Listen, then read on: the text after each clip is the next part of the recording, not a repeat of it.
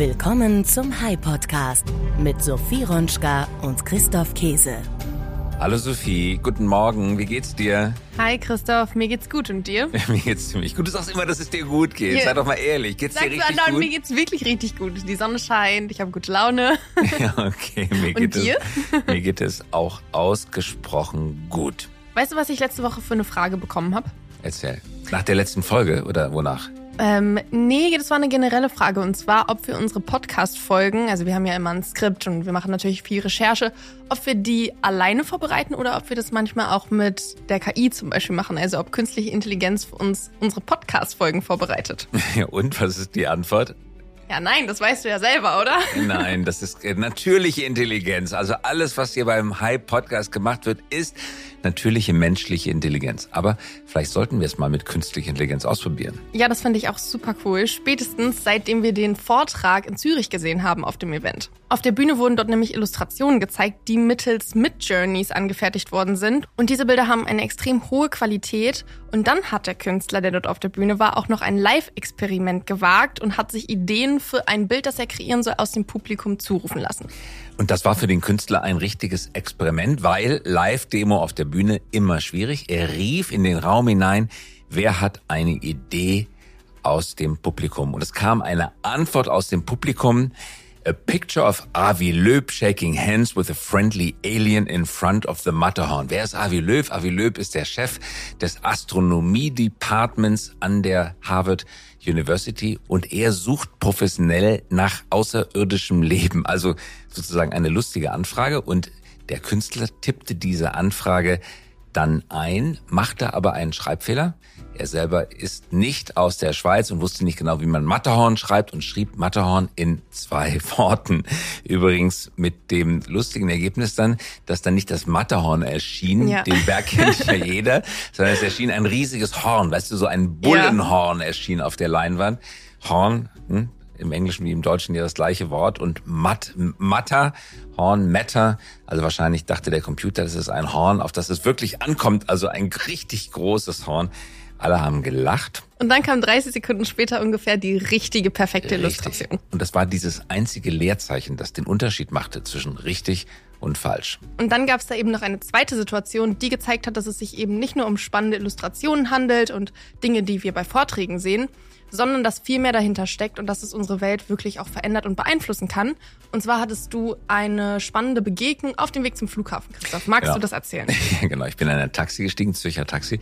Der Taxifahrer wollte reden, kam ins Gespräch mit mir, erzählte mir dann relativ unaufgefordert seine Lebensgeschichte. Er war Reinzeichner, also in der grafischen Industrie, hatte früher für eine Werbeagentur gearbeitet und war wegen Arbeitsmangels von dieser Werbeagentur entlassen worden, hatte als Taxifahrer angeheuert, verdingte sich jetzt also als Taxifahrer. Und ich habe gedacht, jetzt probiere ich mal aus, wie verändert das, was wir gerade auf der Bühne gesehen haben, den Beruf von Menschen. Habe dem Taxifahrer dieses Bild auf meinem Handy gezeigt und habe gesagt, sagen Sie, das hat mir ein Schweizer Grafiker angefertigt. Bitte schätzen Sie doch mal, was das gekostet hat. Ich würde gerne mal den Preis überprüfen. Und was hat er geschätzt? Ja, genau. Und der roten Ampel hat dann auf das Bild geschaut, hat das so fachmännisch gemustert und hat gesagt, naja, zwei bis 3.000 Franken wird das gekostet haben. Mindestens eine Woche Arbeit bei diesem Detailreichtum. Und? Weil hat er reagiert, als du ihn aufgeklärt hast? Ja, dann musste ich ihm leider sagen, ja, das hat leider null Franken gekostet und es hat genau nicht eine Woche gedauert, sondern 30 Sekunden. Und der Mann hat mich völlig erschüttert angeschaut und hat gesagt, ja, das hat er auch schon gehört. KI-erzeugte Bilder haben eine unglaubliche Qualität erreicht. Und dann wörtliches Zitat, ich werde nie wieder in meinen Beruf zurückkehren können. Aber genau deswegen schauen wir jetzt heute mal genauer auf diese Technologien und ich würde sagen, wir starten jetzt direkt in die Folge, oder? Auf geht's. Der High Podcast mit Sophie Ronschka und Christoph Käse. Unser Thema heute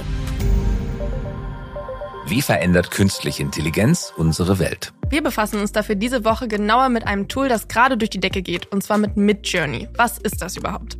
Der Chef von Midjourney ist David Holz. Er war zuvor Gründer eines Unternehmens namens Leapmotion und davor arbeitete er als studentische Hilfskraft bei der NASA und beim Max-Planck-Institut. Studiert hat er angewandte Mathematik an der University of North Carolina at Chapel Hill. Die Firma Midjourney also ist erst ein Jahr alt und winzig klein. Uns hat echt überrascht, wie klein sie ist. Auf der Webseite stehen neben David Holz nur zehn Vollzeitmitarbeiter, übrigens alles Männer, und vier Berater, auch alles Männer. Ein Gerichtsdokument in einem Copyright-Verfahren weist weist David als einzigen Investoren aus. Also ihm gehört die Firma bislang alleine. Er musste noch kein Kapital aufnehmen, deswegen wurde er auch noch nicht verwässert. Sitz der Firma ist San Francisco. Und ihre Mission formuliert die Firma so, Zitat, Midjourney is an independent research lab exploring new mediums of thought and expanding the imaginative powers of the human species. Zitat Ende. Obwohl Midjourney ursprünglich als Forschungslabor gegründet wurde, erfreut es sich jetzt explodierenden kommerziellen Erfolgs. Am Dienstag wurde das kostenlose Testabo abgeschafft. David Holtz begründete den Schritt auf Discord mit massivem Missbrauch. Nicht zahlende Kunden hätten die Technologie für falsche Zwecke eingesetzt und in den bezahlten Abos könne er die Einhaltung der Richtlinien besser kontrollieren. Die monatlichen Abogebühren liegen zwischen 10 und 60 Dollar. Genau, dem Unternehmen wächst der eigene Erfolg im Augenblick über den Kopf. Neben dem Missbrauch ist einfach die Überlastung des Servers einer der Gründe dafür, warum das kostenlose Testabo abgeschafft wurde. Bei einer sogenannten Office Hour Session vor wenigen Tagen erklärte Holz 2000 Zuschauern auf Discord, wie schwer es ihm fällt, Regeln aufzustellen und durchzusetzen. Zitat, diesmal auf Deutsch, die Bilder werden immer realistischer und die Technik immer kraftvoller, besonders bei der Darstellung echter Menschen. Zitat Ende. Eines der Hauptprobleme, das deutete David Holz an, scheinen Pornografie und Gewaltdarstellungen zu sein. Zahlreiche Künstler haben Midjourney mittlerweile verklagt, weil ihre Arbeiten ohne Lizenz zum Trainieren des Algorithmus verwendet worden seien. Sie beklagen also, dass ihre Kreativität und harte Arbeit nun via Midjourney kostenlos am Markt verwendet wird. Nach dem geltenden amerikanischen Urheberrecht ist es höchst unwahrscheinlich, dass Künstlerinnen und Künstler Rechte geltend machen können. Das Trainieren von künstlicher Intelligenz gilt vermutlich als im amerikanischen Recht sagt man Fair Use, also fairer Gebrauch und wäre damit kostenlos. Auch dürfte es Künstlerinnen und Künstlern schwerfallen, Schaden nachzuweisen, also Schaden, dass ihnen Umsätze entgehen. In Europa sieht das Urheberrecht rechtlich ganz anders aus, doch es kommt wahrscheinlich in dieser Angelegenheit zum gleichen Ergebnis. Schutz gibt es hierzulande bzw. auf diesem Kontinent wahrscheinlich auch nicht. Wir haben uns diese Woche einen ganz tollen Gast eingeladen. Und zwar haben wir eben indirekt schon über ihn gesprochen, denn mhm. er ist natürlich der Künstler, der die Illustration bei WorldMinds für uns angefertigt hat. Sein Name ist Dan Rosegard und er ist Artist und Innovator. Er ist ein niederländischer Künstler und echter Pionier auf seinem Gebiet und Gründer des Studio Rosegard. Er entwickelt Werke, die Technologie und Kunst in urbanen Umgebungen verschmelzen lassen. Das klingt so abstrakt, aber ja. was er macht, ist unglaublich mitreißend. Ja. Eines seiner aktuellen Projekte trägt den Namen Spark. Das ist so cool, das hat er da auch gezeigt Wahnsinn. bei dem Event. Also bei Spark geht es tatsächlich um Glühwürmchen. Die Population der Glühwürmchen ist weltweit ziemlich zurückgegangen wegen der vielen ausgebrachten Pestizide. Was dann nun macht, er züchtet Glühwürmchen Glühwürmchen und diese Glühwürmchen baut er in Kunstwerke ein, Kunstwerke, die nachts von alleine leuchten.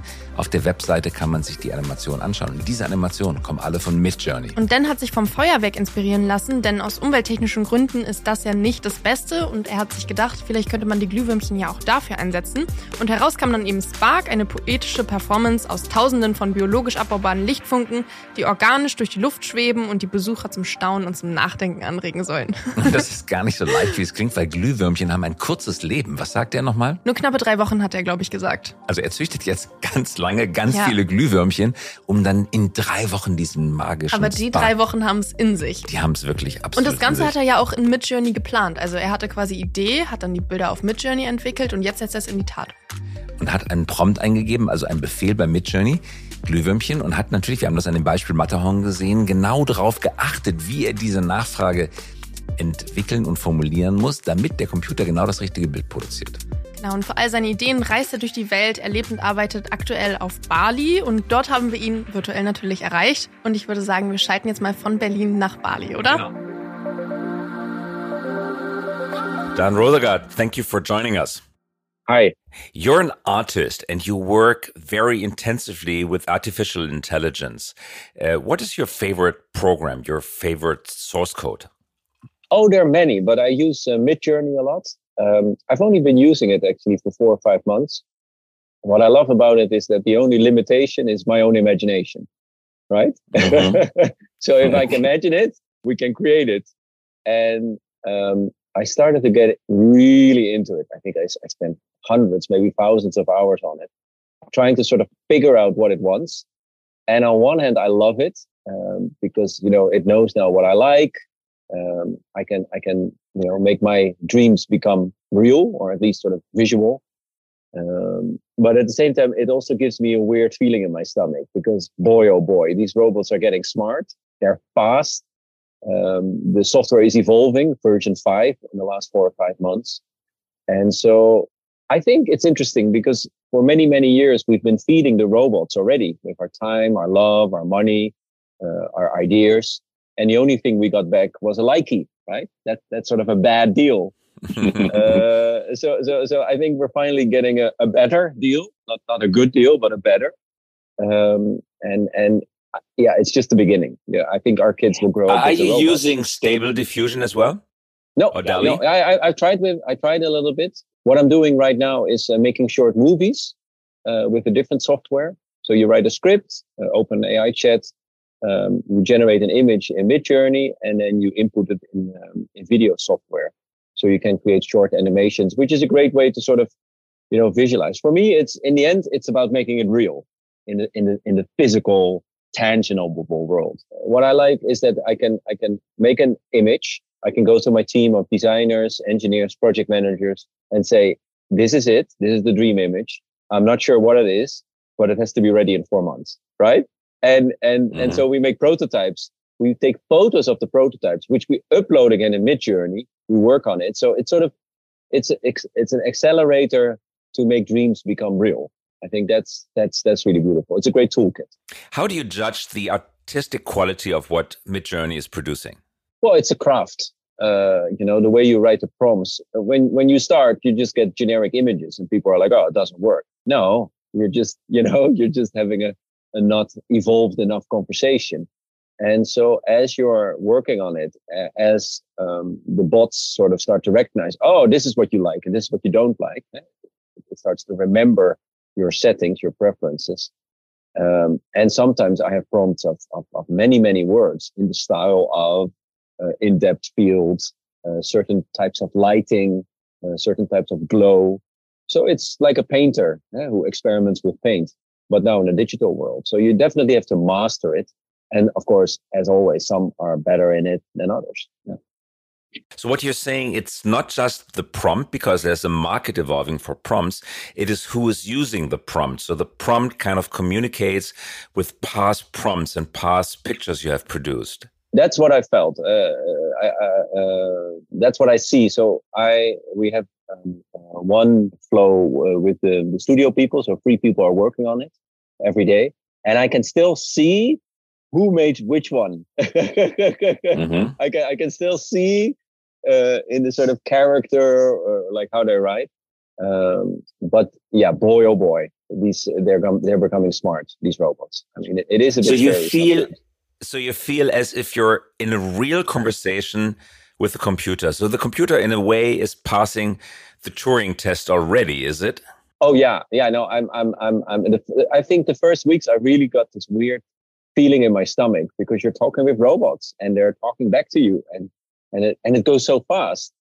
And and again, on one hand, I love it because I can produce 800 images in a week, which would normally would take me months thousands of, of, of words of explaining, going back, uh, uh, budget. Uh, but the other hand, I'm like, we're still feeding the robots, you know, and they're still learning. And yeah, it's going to change everything in a way it already has. Yeah. So when you compare briefing the robot versus briefing a human being, a human artist, which is more easy, which goes, takes less time, which produces higher quality? Well, so the, the robot does what you want. But the beauty of people is is you get surprises, right? Uh, that's human interaction. Like we're having this conversation, we influence each other, we evolve, we're spontaneous, we make mistakes, we correct, we challenge each other, right? Um, and that's of course we're creative, we're creative human beings, and that's something that the robots are still quite bad at yet. Uh, so so I think we live in a world where creativity is our true capital. So I, I, don't see it as a threat, the AI. I see it as a toolkit that you have to master, that you can play with, that you can experiment.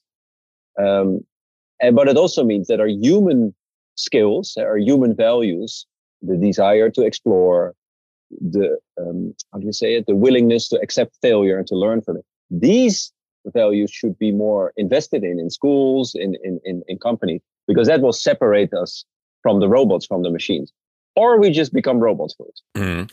There are, to, to my knowledge, at least two schools of thinking what creativity is. The one school says it's divine impulse. It, it's magic. It comes out of nowhere, out of thin air. The other thinking says, the other school of thought says that creativity is just another word for complexity. So if things start to become really complex, then you there it kind of breaks the chain of cause and effect. So you cannot um, trace back the uh, effect to a certain cause. So then you think it's creative, but but if you were to understand every little factor of it, you would still be able to trace it back to its cause. What do, what do you think the machines do? Uh, is there a point conceivable where they become really creative in our minds because it's becoming so complex that um, we, we, we cannot see where it's really coming from? Yeah, I haven't encountered it yet. And I've been traveling the world. I haven't been surprised yet. I mean, I've been amazed like I've been truly amazed by it and like, whoa, and really inspired. And it, it, it created a lot of joy and, and fun and excitement in it. But it's not that it's doing stuff that I'm like, whoa, that's something new or that's something different. Um, and I love that about people, right? Like human beings, like, like they, they, you know, and I also think an idea, right? when you talk about an idea, I, sometimes people say, I have an idea. And I'm like, no, you don't I think every time I have an idea, I surrender to the idea, right? and I start mm-hmm. to feed it with love, time, money, and energy. And then it, it's a good idea takes you to a place you've never been before. And so that capability of sort of surrendering and, and, and dealing with it and, and listening and ignoring this very subjective process that leads to a result, a work of art or a company or, or a solution. Um, that is something the robots are not per se really good at, but they're really good buddies. You know, they're like the Labrador who always want to play. And uh, uh, yeah, yeah, yeah, yeah, like they're always there. They're always there. Okay. And it's funny, um, you know, I when I write a prompt, it's so funny, uh, Christoph. Like, like sometimes I still say please mm-hmm. to my boss. I'm like, blah, blah, blah, do this, please. And and and my friends are like, why why are you doing that? Like that's, that's completely useless. But but I I still feel it might help. Yeah. So. But the other way around, it's pretty polite, is it? The thing, the machine, it, it talks to you in a polite way, doesn't it? It's very well curated. Yeah. Yeah. So if you make visualizations on uh, uh, how to rob a bank, it says, uh, sorry, no, no. Um, so it's definitely a curated, uh, uh, polite middle um, uh, European middle aged guy or girl um, who's talking to you. But I think it's important um, to remember that that that this is we're just scratching the surface, right? And if you see the speed where it's going and, and how it's sort of changing, again, it's it's really exciting and fun. It's also a bit scary. Um, uh, I think the only focus of us as human beings should be to, to focus on our human skills, which separates us from the machine, which is creativity. So, but we'll definitely find a should find a new harmony between people and machine and, and there's no way of going back. So, what's the human skill that the machine cannot emulate? Well, I'll give you a concrete example. I was in World Minds uh, in Switzerland. Uh, you were there, we were there. And Rolf, the, the organizer um, uh, and, and, the host, challenged me. He said, Daan, we love you. We love your lectures. Uh, you've done it before. We wanted something different. And I'm like, okay, I, I, I, I feel a little bit uncomfortable because I'm gonna like, like I know when I do my, not normal, I always do something different, but you know, like when I show my project that I've realized, I feel safe. You know, I, I can answer the questions and you know that it works, a beautiful movie. But he was like, show something you've never shown before to anyone. Show the stuff that keeps you up at night. And I was struggling with that. Should I do that? Um, and I did. And during that lecture, I not only showed the Midjourney images I made to make my dreams come true about glowing nature, things like that, um, projects that I actually are legally not even allowed to show, but it, it, it, it's fine, it's fine, it's fine, it's all good. Uh, um, what I did is in between the talks, I opened up my laptop, I opened Midjourney, and I asked people in the audience, "How do you want your future to look like? Tell me your no human dream because we don't rarely talk about the future these days. Or it's dystopia, everything is flood, energy crisis. But if we cannot imagine that better future, we can also not create it. So, so talk to me about your better future. And and somebody said something, um, a famous uh, scientist, and we wrote a prompt, and on the spot, through a live audience for hundreds of people, in 40 seconds, an image was generated. Um, exciting. It felt like an art performance, you know. And so what I'm trying to say is I, I placed myself out of my comfort zone. I forced myself to develop a new ABC and therefore created a, co- a connection with the audience that was exciting, uh, uncomfortable, but exciting. I think before robots start doing that, well, we'll never say never, but that will take some time.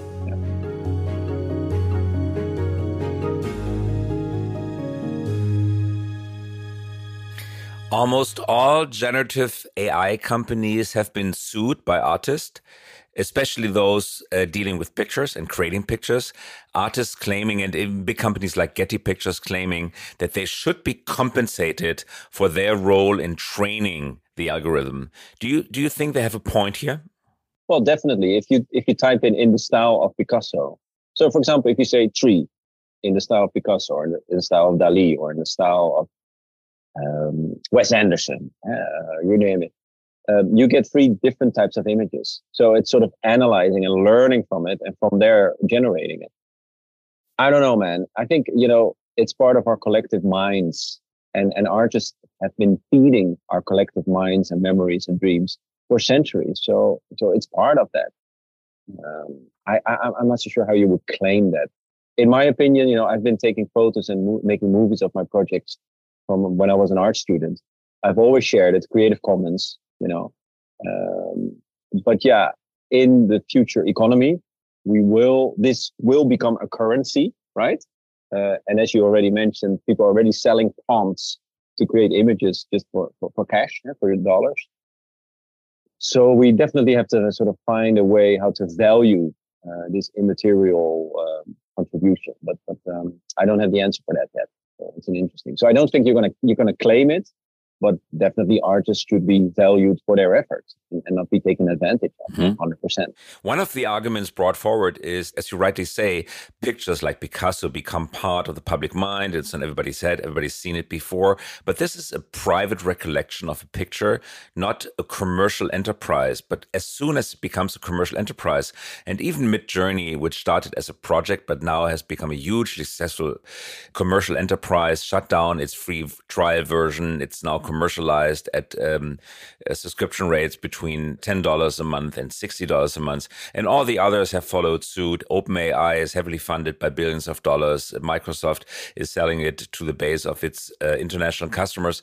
So since it's becoming commercialized and it hinges on creativity by people who are not being compensated, the argument is that they should be compensated um, at the moment that is that it's being commercialized. Do you think there's merit to the argument? Yeah, I don't. Think. Yeah, with all the respect, uh, my work has been copied uh, endlessly. Uh, I, I don't really like to play victim. I just have to make sure the next project is even better. So progress and and make something better and better and better. That's the only way to advance. I, I, I do have a problem with big corporations just sucking up, you know, collective and public information and capitalize, capitalizing on it absolutely right but in the end you know yeah nobody owns an idea right? You own the execution of an idea and the only mm. real thing you can defend is just to make another one and another one and another one and a better one. That's it. That, that's how i do it. I'm not proclaiming all the artists should do it but that's how i do it. Yeah just make sure the next one is even better. Then since, uh, since that's that's a good point. That's a good approach. Since so much creativity becomes commodity now. Great pictures being produced at the blink of an eye at no cost, as you just explained with the example from Zurich and you being on stage. Does this increase the creative pressure on you? Do you feel more burden on your shoulders because you know that the only thing they can make a difference with is something even more creative, which kind of blows minds and is seen as totally new? It's an interesting question. I think in terms of image generation, there's definitely a lot more people working on it, which is more competition, but also the speeding up of the knowledge and the development, which is good, right?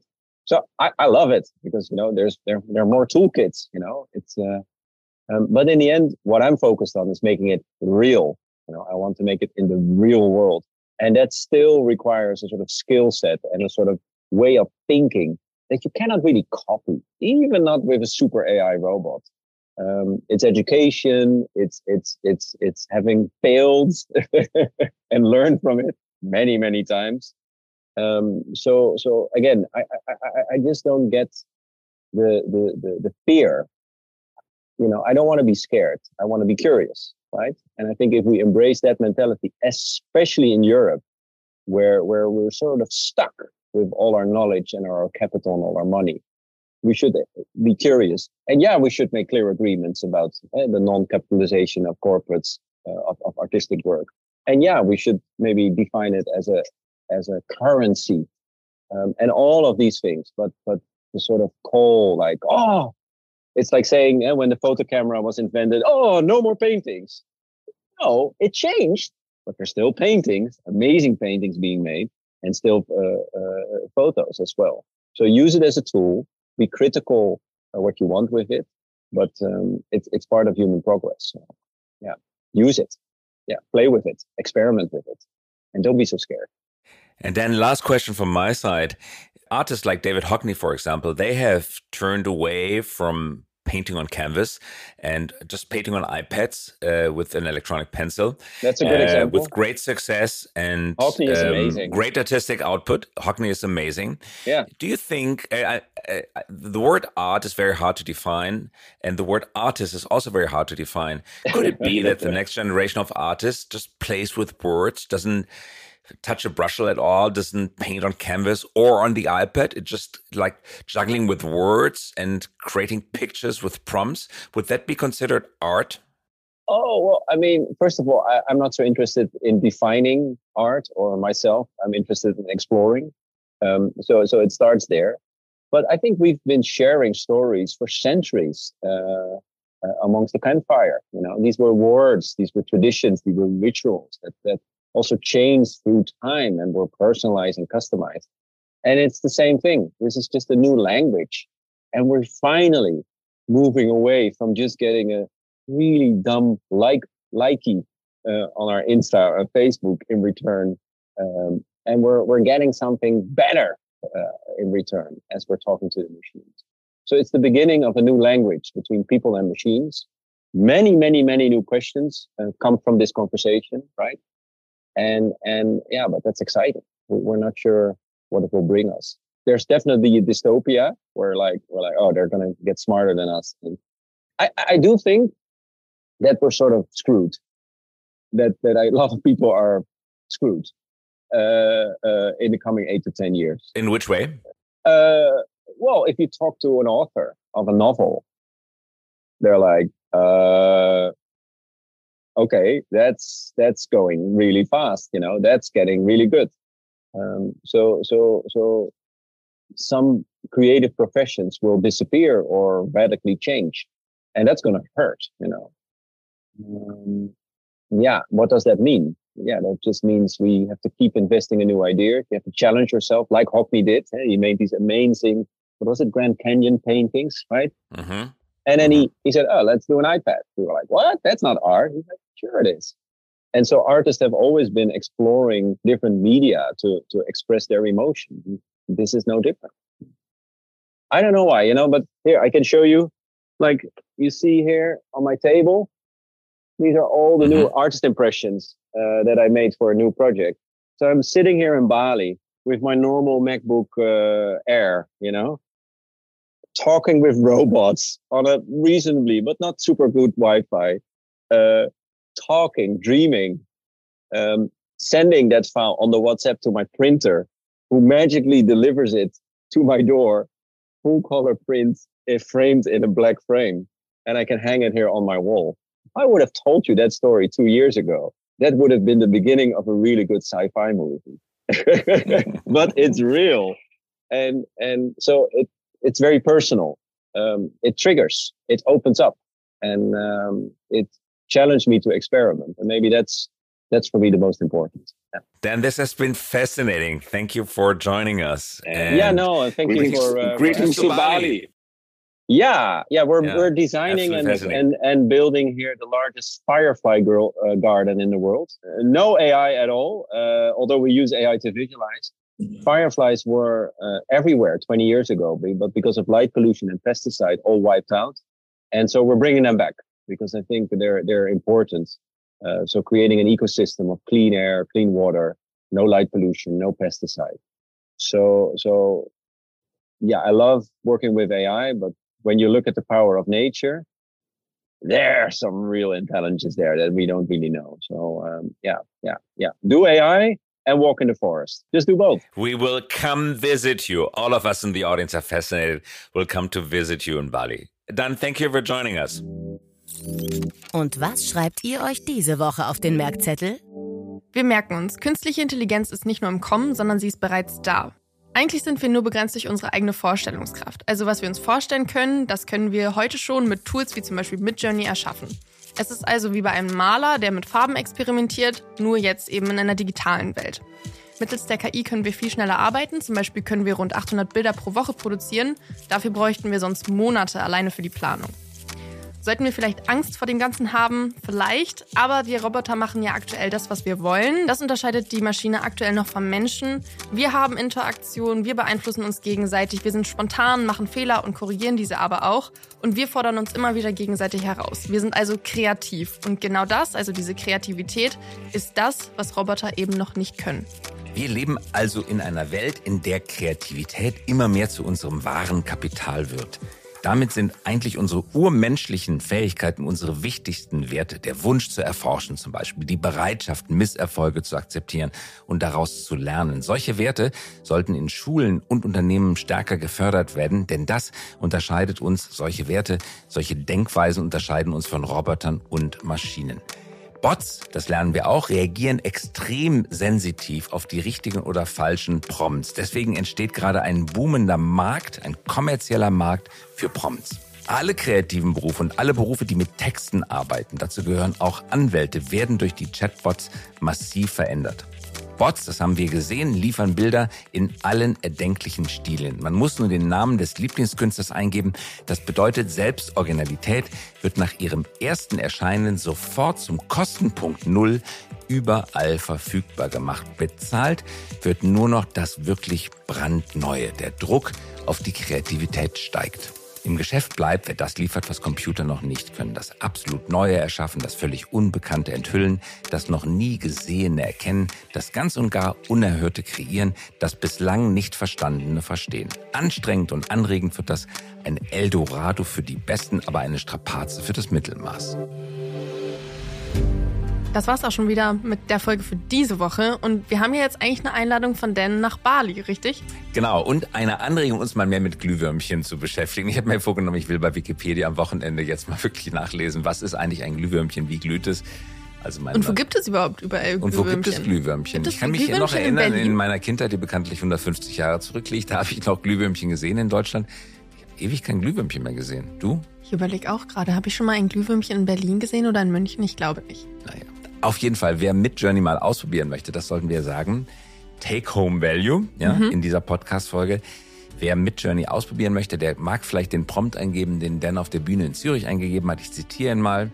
Matterhorn with a sunset with Avi Löb and friendly alien shaking hands on top with three falling stars in the style of Monet und Matterhorn unbedingt zusammenschreiben. Ja, ganz wichtig, genau. weil sonst erscheint was ganz Falsches. Ansonsten kann man aber auch auf deinem LinkedIn-Kanal vorbeischauen. Da hast du das Bild nämlich auch nochmal gepostet und da steht auch nochmal der Prompt, richtig? Richtig, so ist es. Super. Bis nächste Woche. Danke. Dankeschön. Tschüss. Tschüss.